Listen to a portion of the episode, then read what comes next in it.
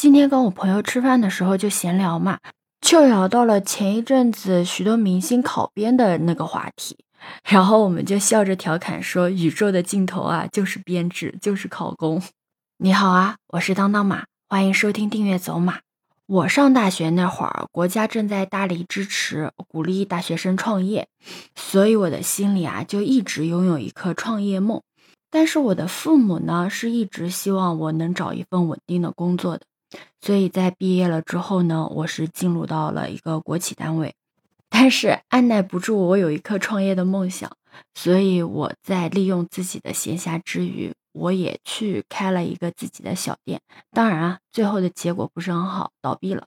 后来又经历了疫情，身边有好多小伙伴因为工作不稳定嘛，就发不了工资，不然就是待业在家。自己创业的也都很艰难的生存，对，现在也渐渐的能够明白，为什么父母会那么坚持的让自己的孩子进入到体制内，也是这两年吧，身边考公考编的小伙伴是越来越多了。你可能会好奇，为什么他们会选择去考公务员？其实有三点吧，第一当然是公平。像公务员考试，它笔试的话是统一出题的，然后无紧押送，跟高考没有什么区别。面试的话，它也是要抽签的，呃，考场要抽签，很多地方连考官他也是要抽签的，你根本就不知道谁来面试你，而面试官也不知道他要面试的学生是谁，所以你想在这一关作弊打关系的话是根本不存在的。而且现在考试考公务员这种作弊的行为呢，是被列入了刑事犯罪的，这就更加加剧了考试的一个严肃性。另外啊，像张三代替王二麻子的这种事情是根本不可能发生的。要证明一个人啊，他是公务员的身份啊，至少要涉及四个部门，嗯，组织部、人社局、财政局以及你的录用单位等等。光是公务员的登记表，它就需要有三个部门的盖章，还有笔试通知书、面试通知书和录用通知书，以及转正审批表等一系列的文件，都是要放在你的档案里面的。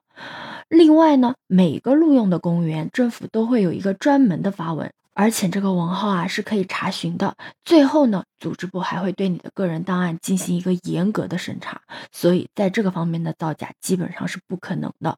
比如说像之前贵州面向社会公开招录的一个公务员考试，笔试的一个阅卷现场啊，他就向媒体记者以及考生代表。考生的家长代表进行了一个公开开放，这就意味着什么呢？这就意味着以后公务员的招录流程会越来的越透明。而第二个方面呢，那就是公务员他的福利待遇是真的很不错。就拿公积金来说吧，像一般的企业，它能给到你一两千，已经算是很好的了。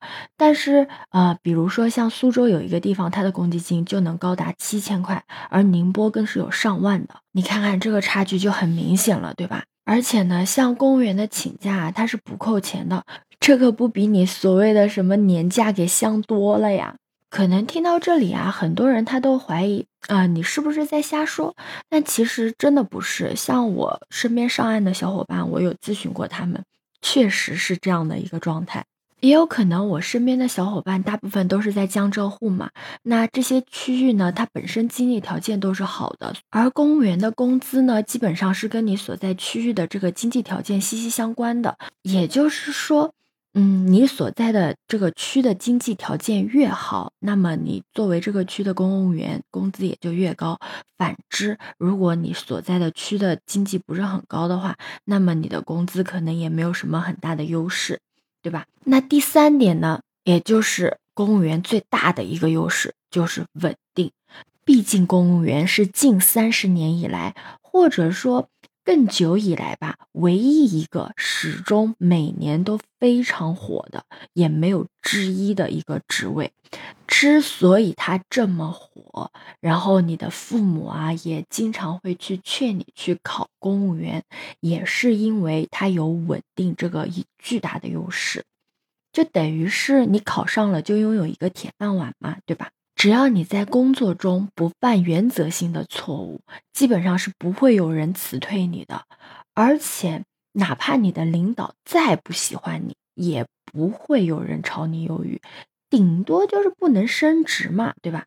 也不会经历所谓的中年危机。像一些大厂的员工，他们到了三十五岁之后，都会碰到一个狗不理的境遇，就是如果你没有什么能打的业绩和能力的话，基本上如果你到了三十五岁裁员的话，第一批就会裁到你。但是公务员就不会有这个危机，而且哪怕经济环境再不好，你的工资也是照样发的。一分都不会少给你的。当然，我也相信会有很多小伙伴，他会觉得，嗯，稳定并不是一个很好的优势，觉得自己还是不适合这个职业。其实我有的时候觉得，年轻的时候多搏一搏、拼一拼也是可以的，说不定单车就变摩托了呢，对吧？但是如果你真的是做到三十五岁了还没有什么成绩的话，真的可以把它作为一个退路去试一试，这真的是一个比较稳妥的办法。因为我也是从那个时间过来的嘛，也是从啊想要创业，到后面的创业失败，再到现在慢慢趋势于稳定，呃，这样一个慢慢过渡过来的。虽然我没有考公，是在国企里面也算是半个体制内吧，呃，但我身边也有很多比较优秀的小伙伴，都靠着自己的努力成功上岸了嘛。起码目前为止，大家都是处于一个真香的状态。好啦。今天的分享就到这里啦，你对此有什么想法呢？可以给我评论留言哦。欢迎收听订阅走马，我是当当马，拜拜。